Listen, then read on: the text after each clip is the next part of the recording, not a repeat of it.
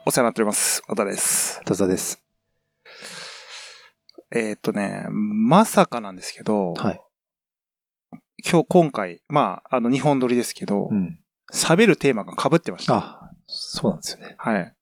まあ、それだけ喋りたいことがあったってことですかね、じゃあ。ってことでしょうね。それが、お互い強烈に、そのテーマが合致したっていうことなんで、まあ、ある意味、神回になる可能性も。でも、意外と初めてかもしれないですね。そうのなかなかないですよねね。だから僕らってこれ基本的に、あのー僕と田沢さんで交互にエピソードを持ち寄って話してるんですよね。で、しかもその、情報開示というか、そのお互いのテーマを知るのが、当日のもう。この収録の数十分前ぐらいに知るみたいなルーティンになってるんで、まあお互い結構来るまで何話すかあんま分かってないことがよくあるんですけど、初めて変わりましたね。そうですね。まあだから、ちょっと、あのね、被っちゃって、まあ2回話してもいいんですけど、まあどうせならちょっと1回分に濃縮したいなと思ってて、で、まあちょっと多田さんの回でね、まあ僕この今僕が通る次の回ですよ。うん。だからこの放送の次週、に。ちょっとね、集約してなるほど。話せればなっていう、なかなか面白い、うん。時事ネタっぽい感じのね、は いテーマですかね。はい。だから、ちょっと僕がこれ、今これ、あの、迷路、あ、迷子になってるわけ。これ今。のあ今、まさにですか？はい、今まさにテーマなくなっちゃったんで、僕はい。迷子になってるんで、はい。手探りしながら、あれですよ。だもうこの回内容スカスカの回になるかもしれないんで、ちょっとその辺はね、あの、聞いてる人も、いただいてる方もね、ちょっとご理解いただきたいなって感じなんですけど、まあね、僕はね、基本的に、もう悩みが尽きないんですよ。はい。仕事に対しての。もう常に悩んでる。もう悩みすぎて、最近痩せてきちゃってるんで、ほんとね。あの、ああ、それでもちゃんと注射打ってるからじゃないですか？正解。薬飲んでるから。糖尿病の薬ってちょっとダイエット効果あるんですよ、実は。あの、ああの、食後の血糖、あの、急激なね、あの、血糖値の上昇を抑えるんで、それです。あ。いやいや。そういうことじゃないんですよ。そういうことじゃないですね。いや、だから、あの、本当僕は今、あの健康的なね、生活をめちゃめちゃ意識してますんで、もうできるだけ健康でありたいわけですよ。うんだから、もうストレス、あの、仕事で受けるストレスとかにも敏感になってるわけです。もう、なるべく減らしたい。うん今日はね、ちょっと多田さんに悩み相談みたいな、したいなって思ってるんですけど、僕は常日頃悩んでる中で、いろんな世の中の情報をキャッチアップしてますんで、はい。かなり自己啓発的なね、うん。内容を、SNS っても引っ張りがちなわけですよ。うん。でも例によってもうそういうのブックマークしてます、もう僕は。えーそういうのそういうね、いつも、あの、なんか、精神的に追い込まれてる時とかは、はい。誰かその、あの、偉大な、あの、偉人たちのはいはいはい。言葉を胸に、偉人の名言とかあるでしょ？うんで偉人のことを胸に頑張ろうとはいはいいう感じで、その、ね、すごいアーカイブしてるわけです。うんで、最近ちょっと、まあ、出会ったというか、はい。まあ出会ったというか、まあ知ってはいたんですけど、スティーブ・ジョブズって知ってます？はい。知ってます？結構マニアックな人かなと思うんですけど。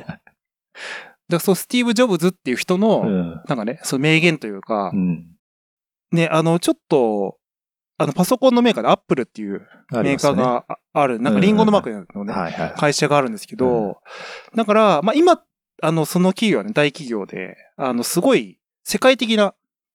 もう大きい会社って言われてて、うん。あ多田さんも使ってますよ、そのパソコン。ちょっと今持っても待って、僕も iPad と iPhone で今、これ今両手に今持ってます。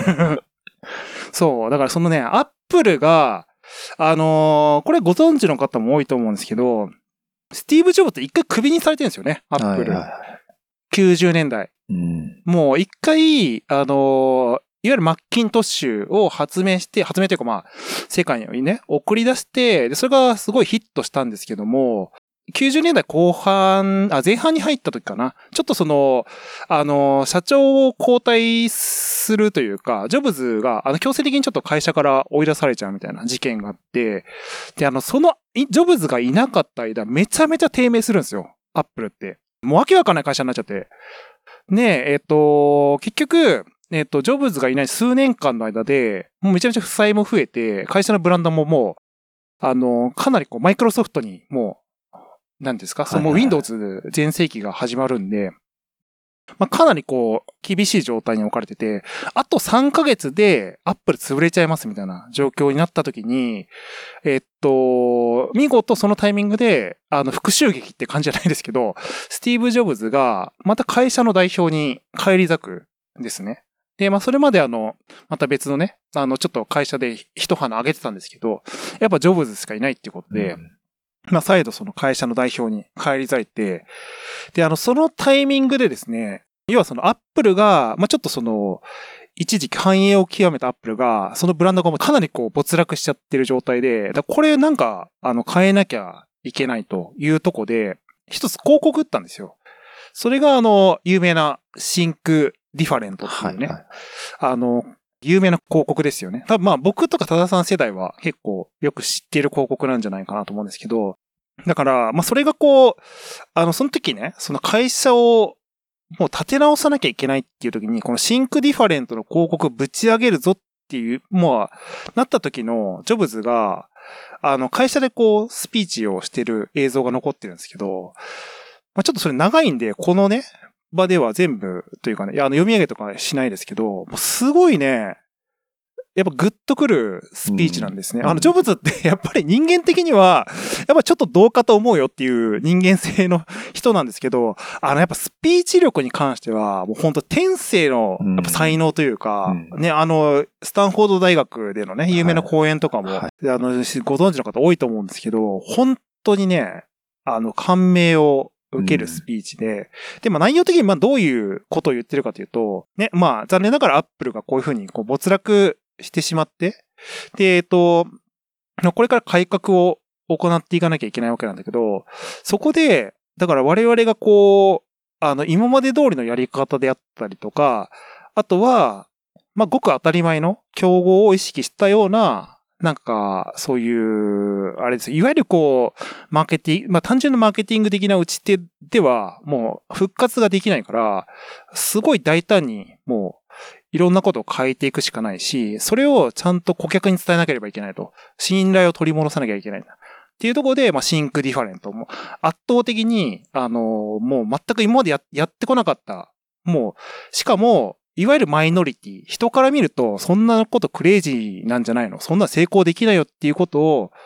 やるんだっていう感じで、まあ、その CM とかもね、まあ、あの、偉大な、その偉人の、え、あの、昔の映像とかを使った CM なんですけど、要は、あの、そういう発明家っていうのは、基本的にやっぱ変人扱いされてて、で、そういうこう、マイノリティとして、クレイジーなことをやり遂げた人が、やっぱりこう、世の中にインパクトを与えてるんだっていうのを、まあ、コマーシャルにしたっていう。それをちゃんとスピーチで、社員とか、あとはまあ、顧客ですよね。お客様に伝えるみたいな、っていうね、まあ、その伝説のそのスピーチみたいなのがあって、これはね、まあ、結構こう、涙もん、涙もんっていうかね、あの、今こう仕事でなかなかこう、なんかこううまくいかないなとか、会社でちょっとやりたいことがうまくできないなっていう人には結構刺さるは内容で、うんまあ、ぐっと来たわけなんですい。ね。うん。だからまあ、改めてこういうね、あの、この前のあの、オナホの、オナホとね、ちょっとジョブズ並べちゃって申し訳ないんですけど、オナホの回でもやっぱりプロダクト作る上では、はいはいはい。コンセプトがね、重要だっていうところで、うんうんうんまあ、そういうこう、ちゃんとメッセージを、あの、顧客に伝える。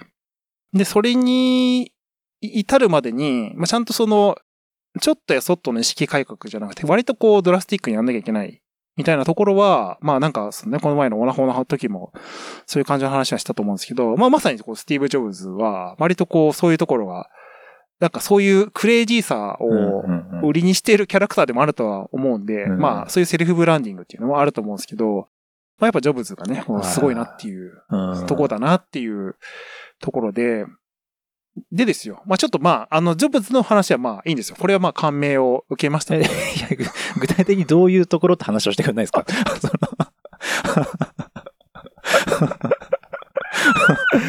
あのね、ちょっと僕の無理やりね、悩みにつなげようと思ったので、あの、これは前振りだというふうに認識していただければと思うんですけど。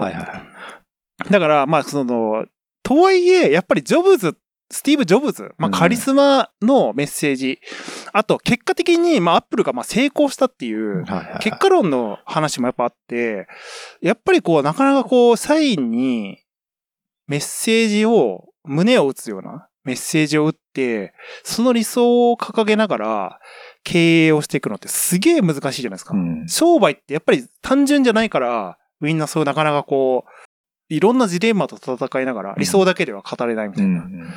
で、あの、今、あの、ね、日本の企業でもよく、そのね、会社の経営の方針とかで、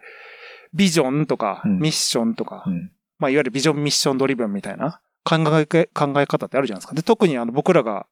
あの、働いてるようなスタートアップって、そういうミッションとかすごい大事だみたいな。うん。あとは最近だとそのさらに上のパーパス経営って言うんですけど、あの、ビジョンミッションがまあ、あの、何のために、あ、えっと、な、何をやるのかとか、何のためにやるのかみたいなところを、あの設定しているステートメントで、パーパスっていうのはさらにその上の概念で、まあ、なぜ存在し、我々は存在しているのかみたいなところを、まあ、ちゃんと明言化して、えっ、と、それを社員と顧客に伝えながら経営をしていくみたいな、まあそういうのパーパス経営とかって言ったりするんですけど、まあさ、割と結構、あの、もう今のそのトレンドみたいなところもあって、まあ一般的なものにはなってきているんですけども、これは結構僕も、たださんとね、前にもなんかちょっとプライベートで話したことあるような気がするんですけど、本当にビジョンミッションって必要なのかなみたいなのを、うん結構やっぱ悩むというか、ところがあって、もちろんメッセージは大事なんだけど、なんか商売する上で、そのなかなかこう理想論だけでは語れないところもあったりとか、あとは理想を振りかざしちゃって逆にうまくいかないこと。うんそしてやっぱり邪魔になっちゃう。逆に言うと。もっと愚直に売り上げとかを追い、まあね、この前のちょっとオナホの話と全く逆の話をしてるんでちょっと矛盾が出ちゃうんですけど、そういうことも大事だったりするから、うんうんなんかなんか本当にその経営とか、プロダクトを作る上で、ビジョン、ミッションみたいなものがね、うんなんかちょっと、改めてちょっと本当に大事なのかどうかはいはいはは、ちょっとなんか、田田さんに聞いてみたいなって思ったんですよ。はい。田沢さんってでも、そんなあれでしょ？その、そういうことに対してはう、んそんな別になんか、まあ、あったらあったでもいいし、みたいな。そうです感じの温度感ですかね。なんか、いや、確かに。うーん、ね。まあ、その、確かに。うんう。ん、なんか、あの、これは僕らは、もちろん一緒に働いたこともあるしね、うんそれがスタートアップで働いたこともあるんで、すごいビジョナリーだったじゃないですか。うん、なんかすごいいいなっていうそうですのね。を、あの、それに共感してもちろん働いてたし、そうですよね。うん。だからやっぱりこう、その、だからやっぱり、何らかその会社なり組織で働くときに自分なりに納得感を自分で欲しいわけですよね。で、そこでビジョンとかミッションとかがいいものであれば、あ、だから自分はここにいていいんだって自分で思い込めるっていうか、うん。っていう位置づけぐらいかなって感じそうなんですよね。ですよね。だから、なんかその、割とその、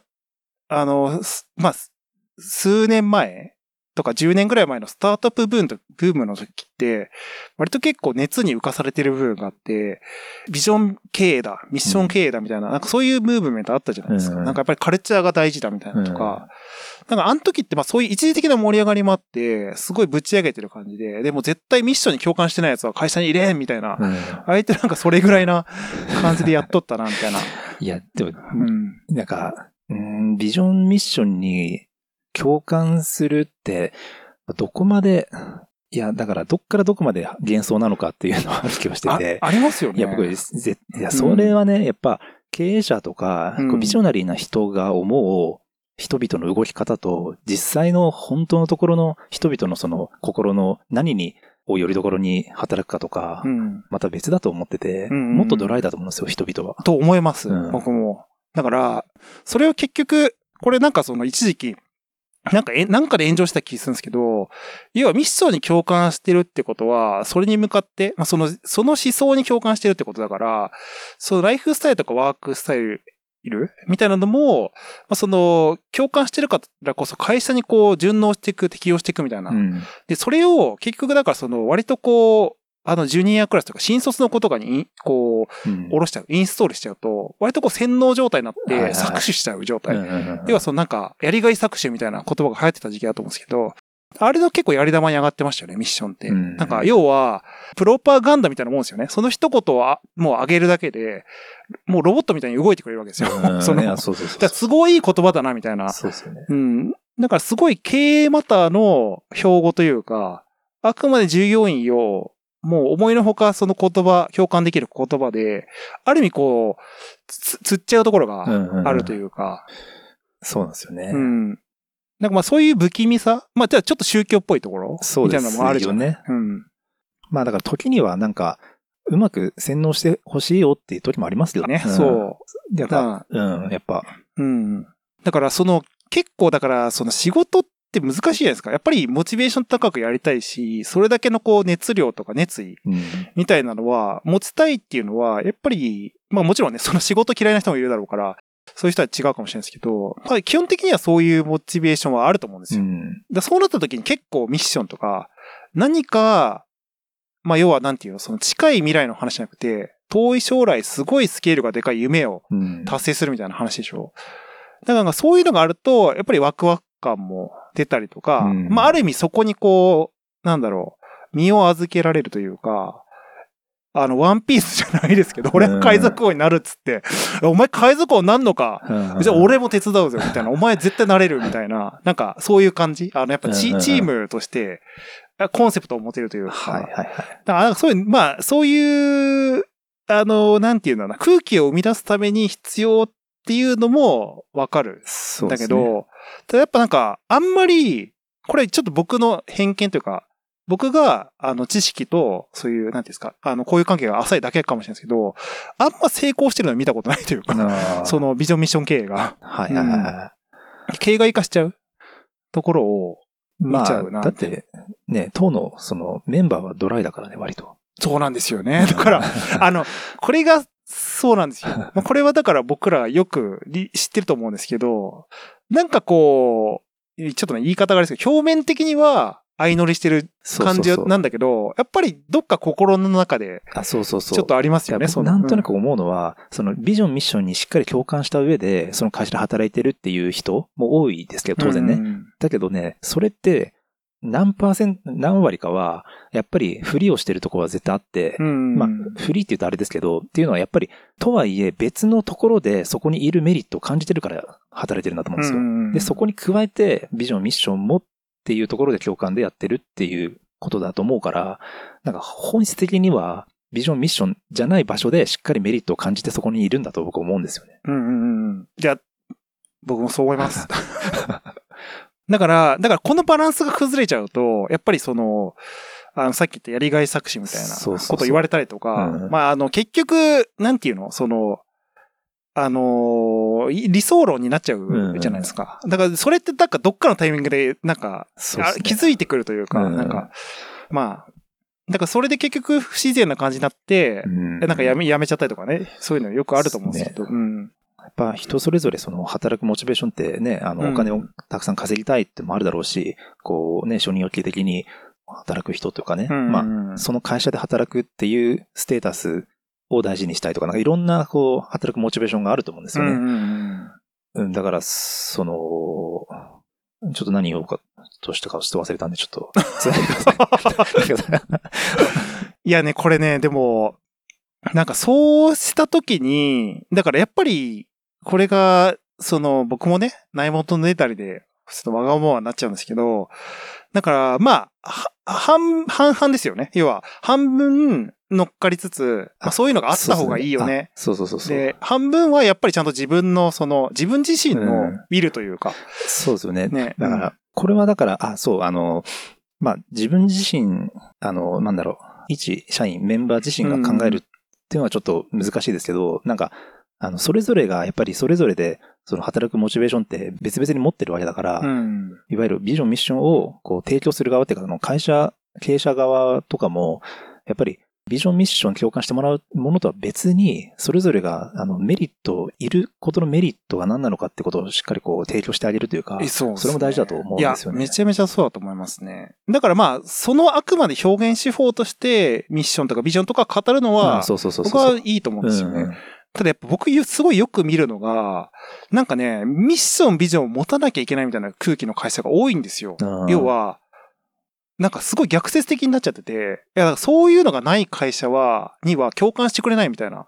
消極的な理由で作ってるんですね。あんまり経営者自身もピンときてないことがあって、ミッションとかビジョンに。はい。なんか、それってやっぱすごい、あの、ケースとしては一番良くないケースじゃないですか。なんか、形式的に置いとかないと、うんまあ、要はその、なんですか、昔でいう社訓みたいなやつですよね。あなんか、電通鬼の十箇条みたいな。まああれはちょっと意味が違うかもしれないですけど、会社のそのう、ん社員としての心持ちみたいな、ーはい。構え方みたいなやつですよね。だから、だからなんか、それがちょっと最近だからそういう形でビジョンミッションを取り入れる会社も増えちゃったから、なおのことその、なんていうんだ、そういうミッションビとかで理念共感で経営してるっていうことに対して少しなんか、あの、違和感を感じ始めてる 自分がいるのかなっていうのは、だから形骸化しちゃっててみたいな。本質的に、だからさっき多田さんが言ってくれたみたいに、ちゃんとその、あくまで、お互いのウィル、会社と個人としてのウィルをつなぎ合わせるためのツールとして使うみたいな。だったら、まあ、ありなのかなっていうのは今。あの、ビジョンミッションっていわゆる大義名分じゃないですか。うん。これってなんか歴史的にも、まあ、戦争とかでも毎回言われるポイントですよね。ですね。大義名分がないとうん。士気が上がらないから。まあ、まさにだって今、ウクライナ戦争でロシアの大義名分が、はい。ロシアの軍人たちはわからないっていううん。状況でみたいなね。はい。だから、モチベートできないみたいなねそうそう。そうなってますもんね。まあ、だからそういう意味で、まあ、ビジョンミッションがそれに当たるとなれば、まあ、大事なのかなとは思う、思いました、今、ふと。うーん。とはいえ、でも、果たしているのかどうかもちょっとわかんないでわすけど。かんないですもんね。うんでもなんかそれ、こういうのってさ、むこれちょっと僕が知識不足なんですけど、昔の会社ってあったんですかね？そういう、なんか、例えば、松下電機とかさ、なんかあったのかね？なんかね、そういう、あの、今はあんじゃん。なんか、あの、英語みたいな、なんか。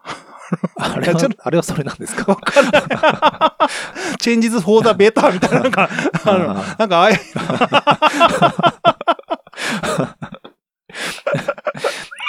あれ違うのかな？あれは違うんだろうな。でななんとなくビジョンミッションっていう言葉でそれを語るのって、なんかこの IT 系のそのスタートアップのうん。なんかカルチャカルチャーっすよね。イメージ強いですけどね。でアメリカってやっぱシリコンバレーとかの影響なんですかね、やっぱね。なんか、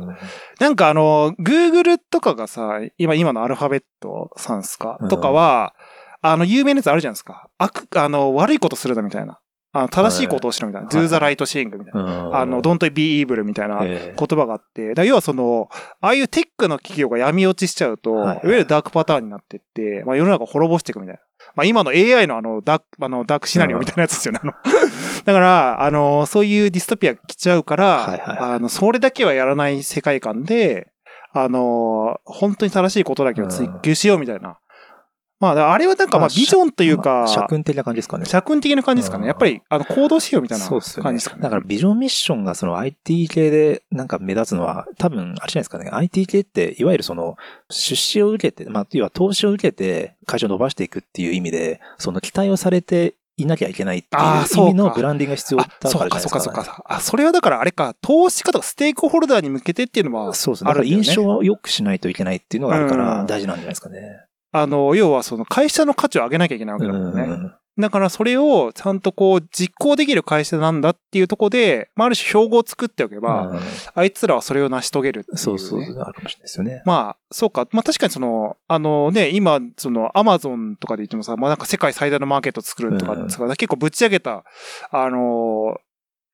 そういう企業理念があったんですよね。だからそれをまあ実現して、今ああなってるっていう。うんまあそれだから、確かに小さい企業が、やっぱ将来的にこう、あの、ただのおお金儲けるうん。EC サイトを運営するんじゃなくて、まあそれはまあマーケットプレイス、世界最大のマーケットプレイス作るみたいなのがないと、うん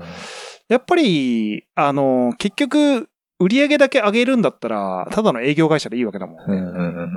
うんうんうんだからまあ、そういう意味で言うと、そうか、小さい、やっぱり会社がこうなっていくときに必要なうん標語にはなってくるし、まあ、それはまあ、あなんていうの、そう、浸水まではしなくてもいいんだけど、ある程度そういうのに共感して、まあそうなるんだ、みたいな感じで、ね。まあ社員とか従業員も、うん。それを、あの、ちゃんとこう捉えて、ある程度共感できれば、うんうんうん。まあいいのかなっていうね。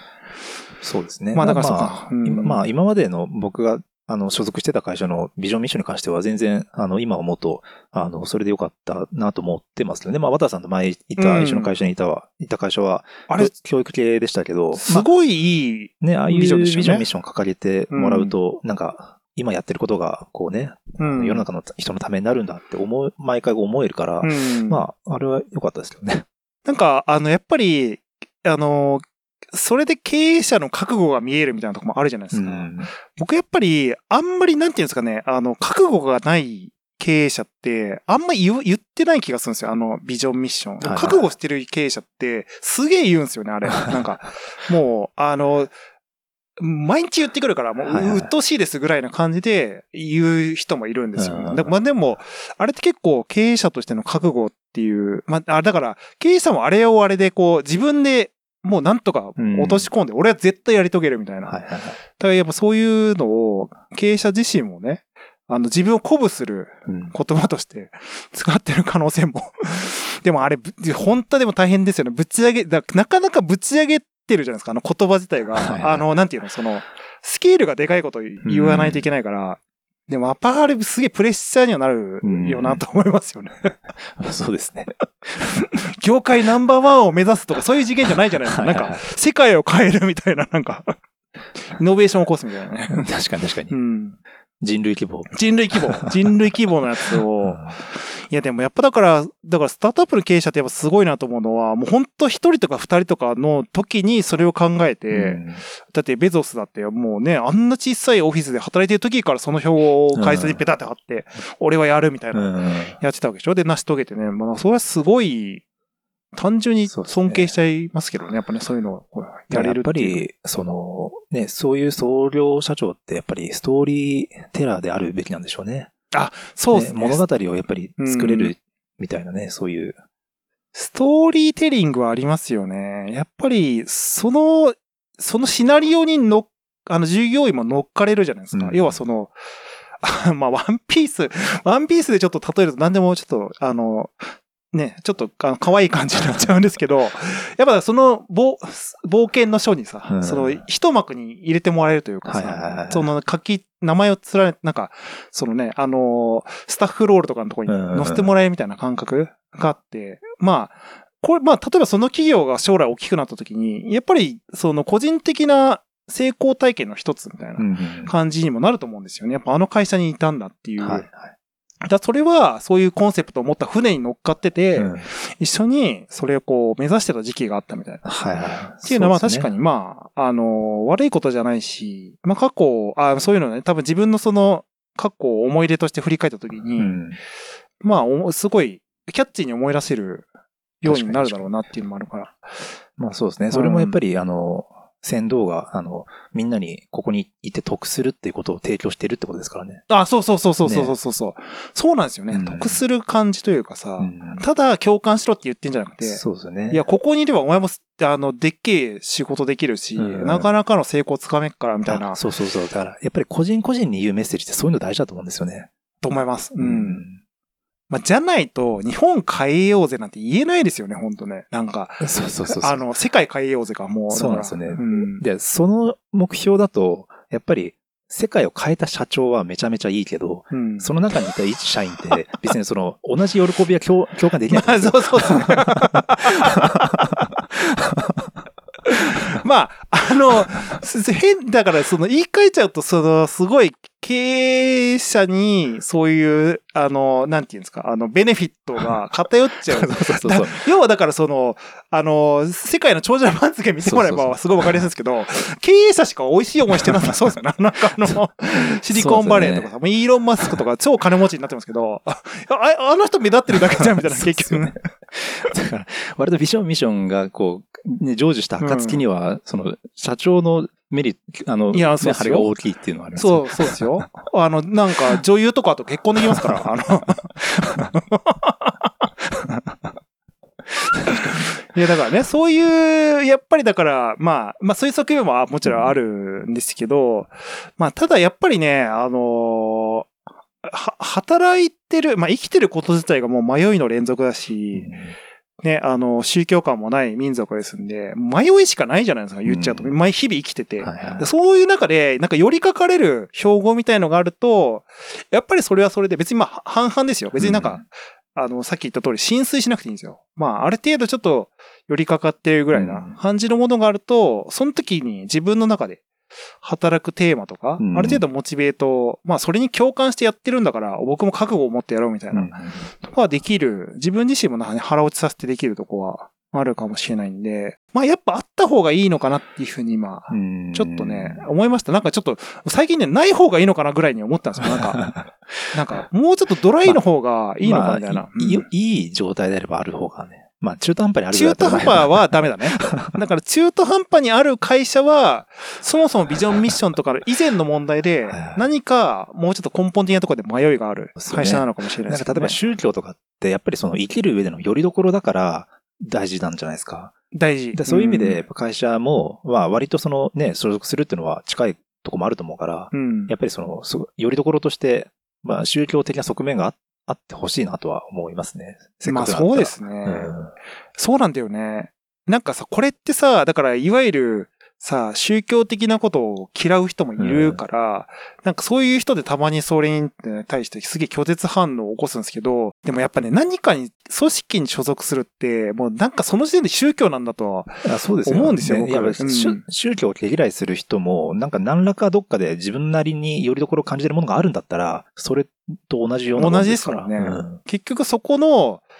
あの、何らかのコンセプトに、そうそうそう。あの、寄りかかれるからいるわけですもん。うんだってその本当に宗教嫌いだったら、誰ともつるまないと思うんですよ。うんそれこそ家族ですら怪しいですよ、その。家族っていう、その家族の中でのコンセプトってやっぱあるじゃないですか。言語化できないものですけど。でもなんか、あの、それって人間のもうそもそも根源的な欲求、特に日本人は村社会ですから、まあそういうコミュニティにいいいあのいないと、うんあの、なかなかこう自律神経が保てない民族なわけですよね。だから、なんか、だからそれを、なんかあんまりこう毛嫌いせず、ちょっと相乗りしてみようかなみたいなうん感じで。まあ別になんか高い壺売られるわけじゃないんで、ね、あの、か まあ高い壺売られる会社も あるかもしれない。あるかもしれない。だからまああの、あの、すごいね、あの、会社オリジナルのエナジードリンクみたいなのをネズミっ子で販売させられるみたいなね。のもあるかもしれないですけど、ただやっぱり、ある程度こう相乗りできるみたいなのは、いいですよね。なんか、なんかいいなってお思ってきた。なんか、うん。だから結局、踊らされてるみたいな方にネガティブに考える人もいいるじゃないですか。やっぱり。だからちょっとその、そうするとルサンチマンになっていくから、めちゃめちゃなんか、おーなんか、耳障りのいいこと言いやがって、みたいな、すげえ従業員から搾取して、いいオフィス借りてんじゃねえか、みたいな、なんか、あの、そう、そういう闇落ちの仕方よくあるやつね、よくあるやつ。スタートアップあるあるみたいなやつ。すぐ闇落ちしがちなとこはあるんで、まあだからそういうマインドを引き出すものではなくて、まあ自分がある程度寄りかかって自分のウィルも、あの、成長とかにつなげられるような、まあ材料にしていく。まあ、たったそれだけのものっていうふうに思えば、なんかすごいいい気ができましたね、なんかね。うん。なんか、あの、いまいちちょっと最近日本のね、そういうスタートアップとか、い元気がある会社も減ってきましたんで、うんなかなかこう、停滞した空気というかね。はいはいはいこうまあだからそういう意味でも、まあでもね、これからまたテクノロジーもいろいろね、あの、AI のとこもありますし、またちょっとね、いろいろ変わってくるところもあるかもしれないんで、まあそういう盛り上がってる会社が出てくると、あやっぱすげえ、やっぱああいういい感じのロールモデルになりたいな、みたいな、ああいう会社目指したいな、みたいなとかね、うんまあそういうのも出てくるかもしれないし、うん。まあだからね、ちょっとそういうのも、あのー踏まえつつね、ちょっと、あ、本当にね、悩み解消しました。ありがとうございました。そうなんですね。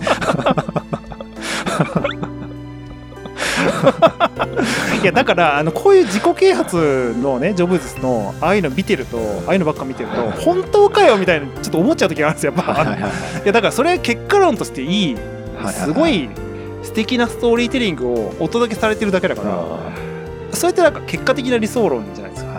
なんかそう、そういうのばっかインプットしてると、なんかこう、本当かやっていう、なんかちょっと疑問を抱いちゃう時があるんですよね。いや、本当ね、ちょっとすっきりしました。あそうですか。はい。あのー